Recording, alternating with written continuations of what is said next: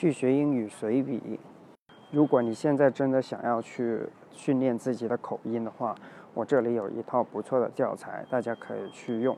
这套教材呢，也是我啊在三个月突破我自己英语的时候使用的，用来纠正我的口语发音的一套教材。我觉得非常好，是根据我们中国人的一些重难点。中国人的一些习惯，就是口音可能会错误的一些习惯，专门去制作出来的，并且它是利用播讲式的方式来介绍每一个重难点，这是很少有的一种播客的方式。它已经能够媲美外国的 ESL Pod。这套教材的名称叫做赖世雄美语发音，它里边说的不仅仅是音标。它先是从 A 到 Z 二十六个字母的正确读法开始，然后再到后面的整个告诉你整个音音音标的音域一连串起来是怎么一回事，最后分开一个一个音标来给大家解释每一个音标的重难点，还会举出一些例子给你跟读，所以这也是我用了这么多年之后。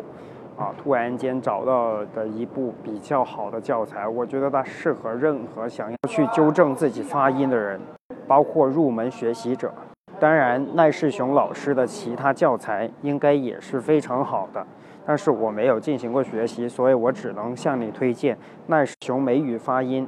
如果想要去练习发音的话，那就开始用这本教材来。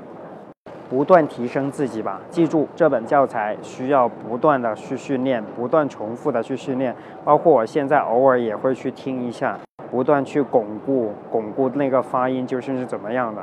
我的发音纠正到现在就比较 OK 啦。其实就是我给你说一句英文，你就知道 Welcome to listening to BBC News。这就是我纠正了几个月之后的成果。我希望这本书也能给你带来帮助。最重要的是，这本教材实在太便宜了，十七块五，还包括一张光碟。感谢收听去学英语随笔。